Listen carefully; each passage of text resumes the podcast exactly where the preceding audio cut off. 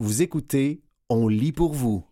Pour en lire plus, D'un monde à l'autre, Le temps des consciences. Un texte d'André Beauchamp paru le 17 novembre 2022 dans la revue Éducation relative à l'environnement.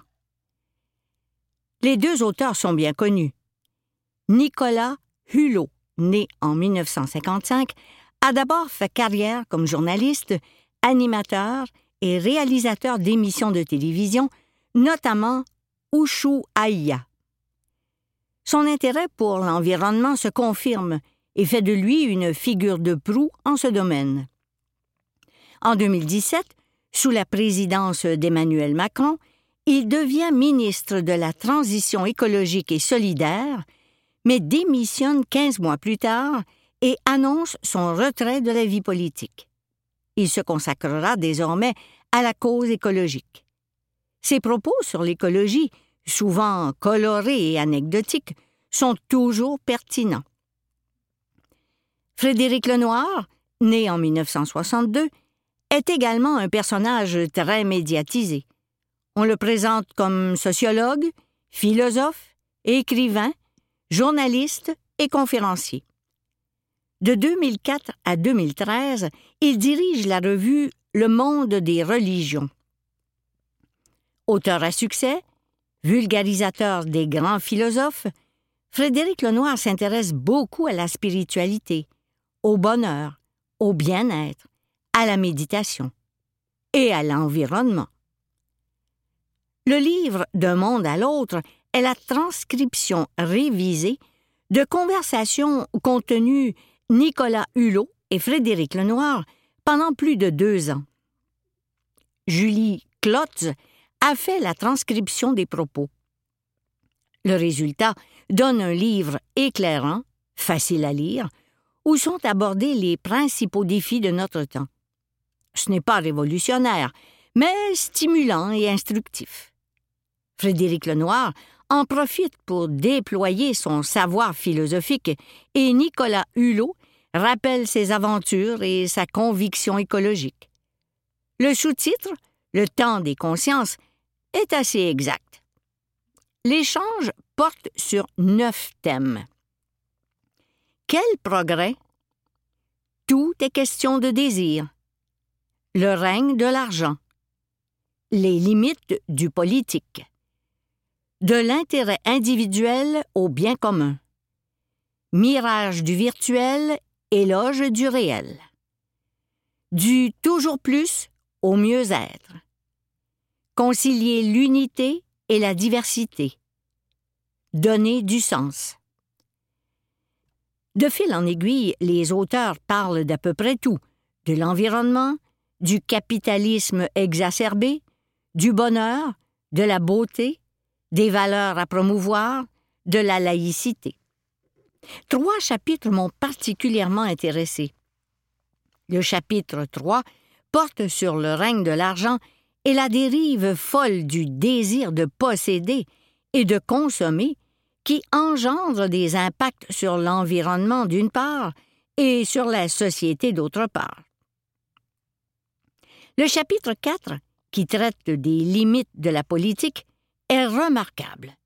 Il fait presque 100 pages et montre bien comment le ministre de l'Environnement, dans le cas de Hulot, ministre de la Transition écologique et solidaire, est au fond par le jeu des forces politiques, le pantin de ses collègues et le faire valoir d'innombrables concessions.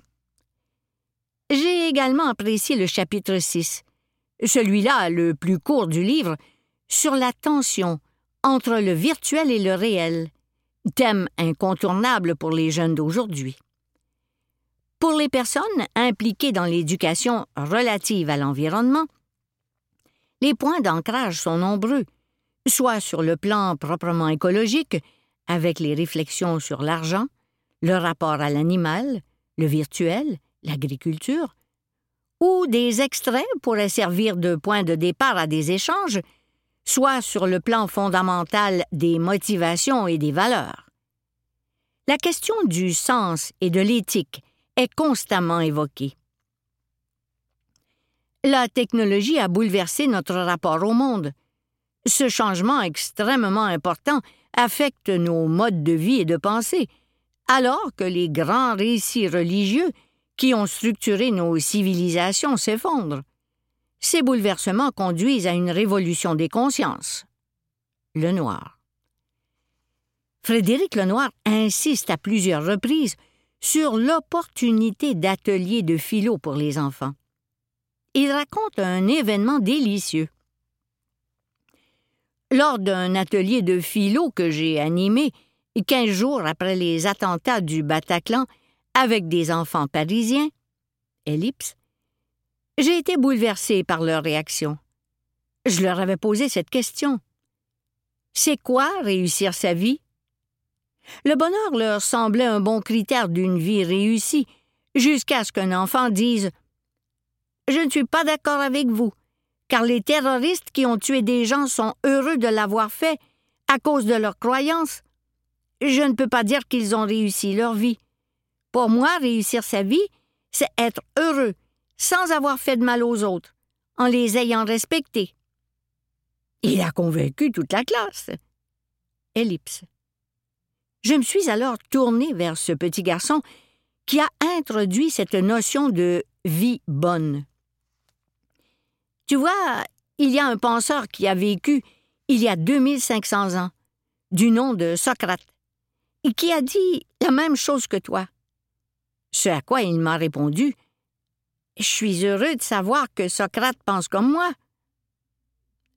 Sur les valeurs à promouvoir, Hulot et Lenoir s'entendent sur la beauté, la solidarité incluant la compassion, la fraternité, la liberté, le pardon. Le récit se termine par la narration de deux rencontres émouvantes, l'une de Hulot avec Nelson Mandela et une autre de Lenoir avec le Dalai Lama. Au bilan, il s'agit d'un livre très axé sur l'urgence de modifier les consciences, éclairant sur la crise écologique, qui insiste sur la nécessité de changer radicalement nos façons de vivre et de penser. Nous essayons de modifier nos habitudes de pensée et nos modes de vie pour participer à l'édification d'une nouvelle civilisation, fondée sur le respect d'autrui et de la nature. Comme beaucoup, nous rêvons d'un monde meilleur et nous refusons de baisser les bras, malgré la puissance des lobbies économiques et le manque de volonté politique. Il n'y a aucune fatalité. Nous pouvons être les acteurs du changement vers cet autre monde. C'était, pour en lire plus, d'un monde à l'autre, le temps des consciences, un texte d'André Beauchamp paru le 17 novembre 2022 dans la revue Éducation relative à l'environnement.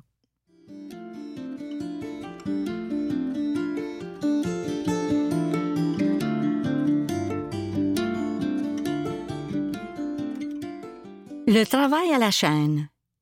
Un éditorial signé Jean-Benoît Dumais, paru le 13 juin 2023 dans la revue Les Libraires. Quand quelqu'un près de moi traverse une période de turbulence, j'offre invariablement ce conseil. Garde les yeux sur la ligne d'horizon.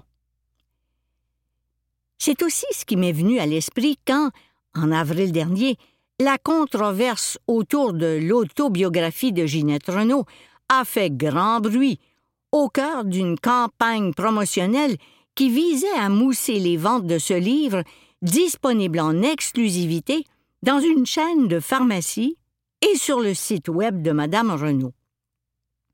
Regarder la ligne d'horizon, dans le cas présent, c'est ne pas laisser la mise en marché d'un seul livre, aussi disruptive soit-elle dans son intention, remettre en question sans nuance le travail de toute la chaîne du livre, dont celui des libraires. Au Québec, depuis 1981, la loi sur le développement des entreprises québécoises dans le domaine du livre régit les modalités de commercialisation du livre et les pratiques des intervenants de la chaîne qui tirent chacun une part des revenus générés par ce commerce. L'un des effets de cette loi est la solidité du réseau de librairies partout sur notre territoire qui bénéficie à toute la chaîne du livre. À titre d'exemple, dans notre province, les livres d'auteurs québécois ont compté l'an dernier pour 52,3% des ventes totales du marché de la librairie au Québec, selon le bilan Gaspard 2022, publié par la BTLF. L'un des socles de cette solidité est l'agrément que les librairies peuvent obtenir du ministère de la Culture et des Communications et dont les conditions sont définies par la loi. Pour l'obtenir, les librairies doivent remplir des obligations quant au nombre de titres dans chaque catégorie définie qu'elles doivent prendre en office et tenir en librairie. En contrepartie de ces obligations, elles bénéficient du fait que les bibliothèques publiques et les milieux scolaires québécois s'approvisionnent exclusivement dans des librairies agréées. Pour Jean-François Bouchard, président de l'Association nationale des éditeurs de livres, ANEL, la loi permet aussi que les nouveautés des éditeurs atteignent le lectorat partout au Québec, peu importe leur potentiel commercial. Depuis plus de 40 ans, l'application de cette loi a favorisé le développement de l'activité éditoriale, la publication d'un grand nombre d'écrivains et d'auteurs, et elle a permis la création et la persistance de quantités de librairies un peu partout au Québec. En somme, c'est tout un écosystème bien structuré et éprouvé qui dynamise et préserve le livre, ce vecteur central de la culture, plaide celui qui est aussi directeur général chez Groupe Fides et aux éditions La Presse. M. Bouchard souligne l'une des exigences économiques de ce système qui permet de mettre à disposition des lecteurs toute la diversité des productions éditoriales. Les libraires pilotent des commerces coûteux et risqués qui génèrent de faibles marges bénéficiaires. Ils doivent supporter de lourds inventaires et des coûts fixes conséquents. Si on demande aux libraires de travailler pour des miettes, quand des livres s'annoncent comme des succès de vente, on rompt l'équilibre qui sous-tend toute notre industrie. J'ai œuvré 15 ans dans l'industrie de la musique et du spectacle. L'avènement des plateformes de musique avait laissé miroiter que l'élimination de certains intermédiaires permettrait une meilleure rémunération des créateurs. Dans ce nouveau modèle, seule une infime minorité d'artistes sont capables de générer un nombre d'écoutes stratosphériques. Les maillons de notre chaîne du livre travaillent chaque jour à ériger un rempart pour notre culture d'ici, dont le livre est un produit phare. Au moment d'écrire ces lignes, le livre le plus vendu dans le réseau des librairies indépendantes du Québec était la biographie de Clémence Desrochers, avec qui j'ai eu le plaisir de collaborer dans cette autre vie dont je vous ai parlé. Cet été, je vais faire un jardin et m'offrir de douces heures avec ce livre magnifique, signé Mario Girard et admirablement documenté et j'aurai les yeux rivés sur la ligne d'horizon. C'était Le travail à la chaîne, un éditorial signé Jean-Benoît Dumais, paru le 13 juin 2023 dans la revue Les libraires.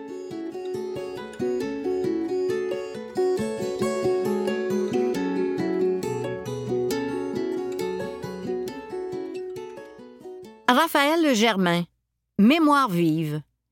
Un texte d'Isabelle Beaulieu, paru le 13 juin 2023 dans la revue Les libraires.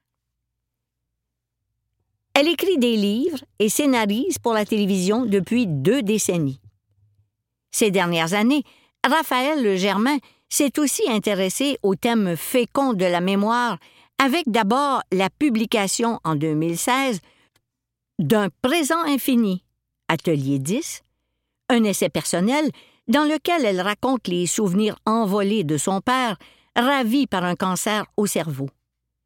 Dans Pour mémoire, Petit miracle et Caillou blanc, Alto 2019, coécrit avec Dominique Fortier, elle consigne la beauté des choses, souhaitant ainsi la préserver de l'oubli.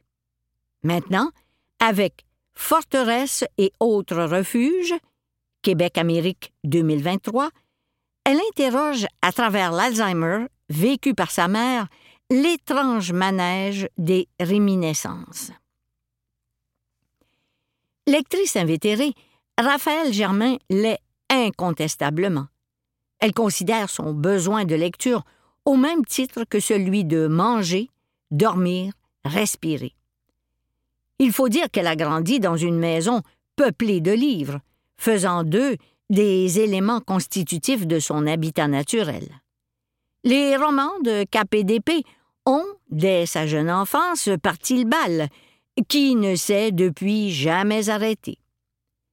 De Pagnol à Dumas, elle s'abreuve d'aventures, puis un jour, elle rencontre l'œuvre ultime de la remémoration, le monumental à la recherche du temps perdu de Proust. C'est un roman total, selon moi, qui comprend tout, que j'ai lu plusieurs fois et que je compte relire encore, exprime notre invité.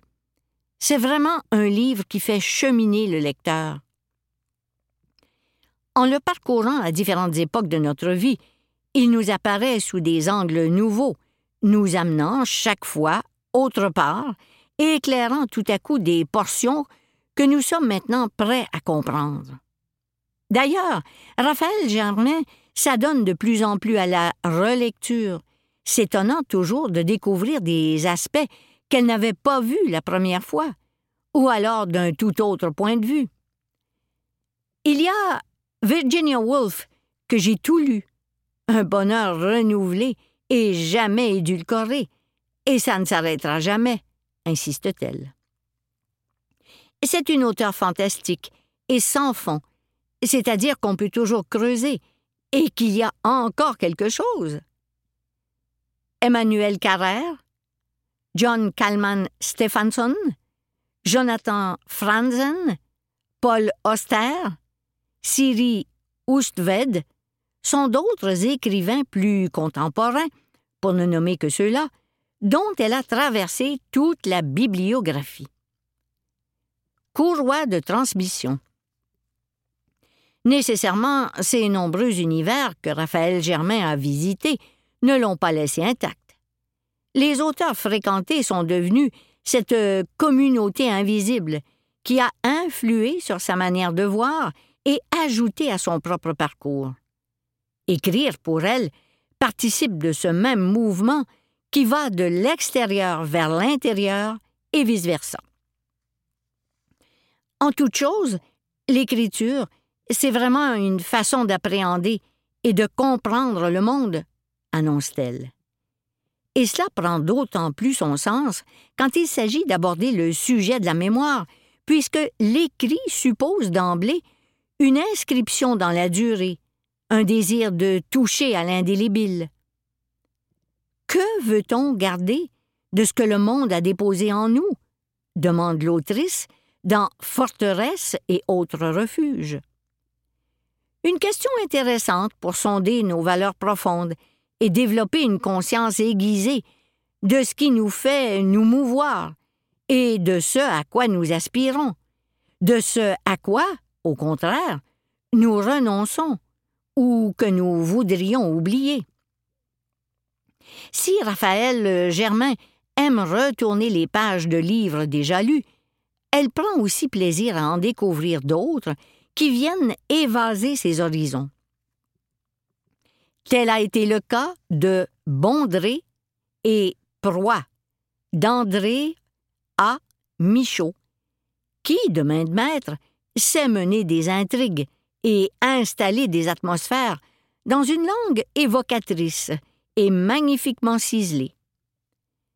Kevin Lambert aussi, qui me flabbergaste avec son intelligence et son engagement qui n'est pas moralisateur, estime-t-elle.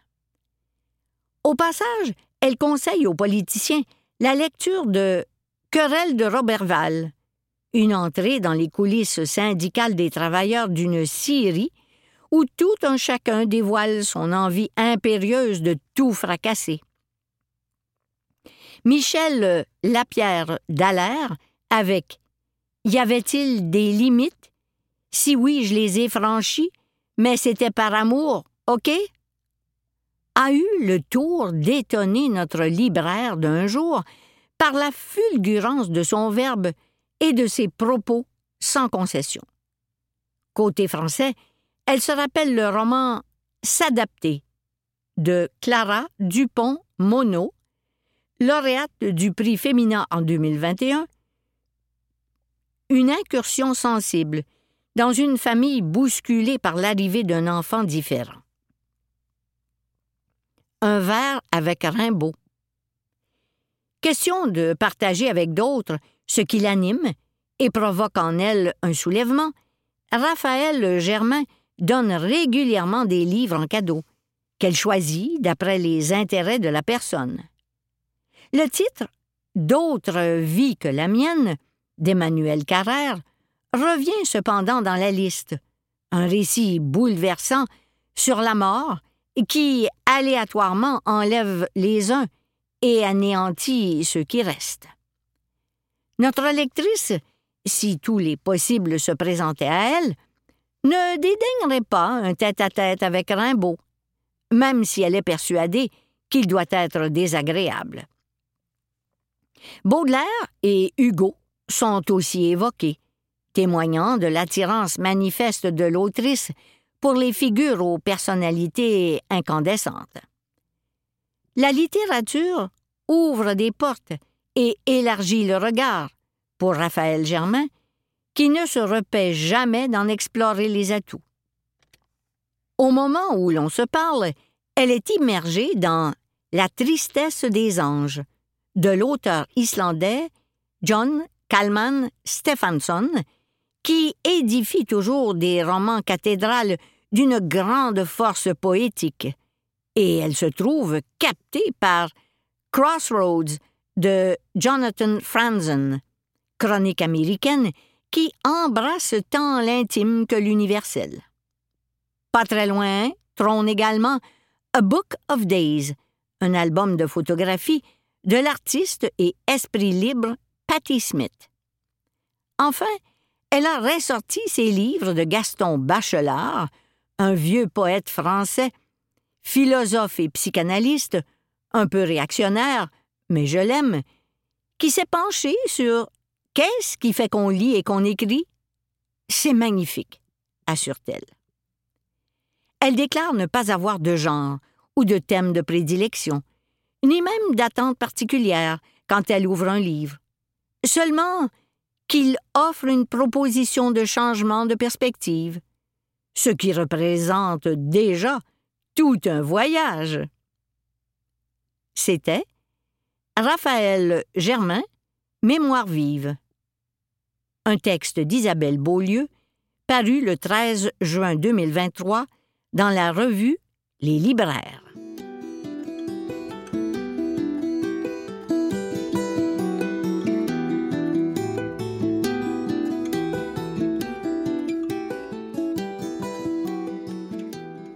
Entre parenthèses, quelques incontournables en littérature étrangère. Une sélection des libraires indépendants parue le 13 juin 2023 dans la revue Les libraires. Quelques grands auteurs de la littérature étrangère font paraître cette saison des ouvrages qu'il nous coûterait de passer sous silence. Tout d'abord, soulignons le retour au roman policier de Fred Vargas, après deux essais sur les changements climatiques dans Sur la dalle, Flammarion. On retrouve donc le commissaire Adamsberg et ses excentricités, Cette fois dans un village fictif, où la population croit encore aux fantômes et où plusieurs meurtres sont commis. Dans un tout autre registre, on surveille également avec attention le nouveau récit de François-Henri Désérable, intitulé L'usure d'un monde, une traversée de l'Iran, Gallimard. L'auteur revient sur les 40 jours qu'il a passés à la fin 2022 en Iran, de Téhéran au Baloutchistan, avant d'être sommé par les autorités de quitter le pays. Selon l'éditeur, une république islamique aux abois qui réprime dans le sang les aspirations de son peuple y est dépeinte. Claire Castillon nous invite, quant à elle, dans une série de 21 courtes nouvelles surprenantes réunies sous le titre L'œil, Gallimard. Ça parle d'absence d'amour. Une femme sous la neige attend que son amant, caché dans le verglas, la rejoigne. Ça parle d'incompréhension entre les êtres. Comment réagir à sa progéniture qui se met en scène sur Instagram? Ça parle de relations humaines, de profonde solitude, de désœuvrement, mais toujours, ça parle d'espoir. Pour sa part, Frédéric Becbéder réfléchit à sa condition dans Confession d'un hétérosexuel légèrement dépassé, Albin Michel. Il jauge la drogue, le sexe et la célébrité à l'hôtel du bonheur. À vous maintenant, aimez mieux les visites au monastère que les fêtes arrosées. Il y parle de coke et de son désir puissant pour les femmes, propose un point de vue bien personnel. Un livre comme tentative pour se comprendre lui-même. J'ai toujours voulu être transgressif, sans savoir que j'étais conformiste, écrit-il. C'était, entre parenthèses, quelques incontournables en littérature étrangère. Une sélection des libraires indépendants parue le 13 juin 2023 dans la revue Les libraires.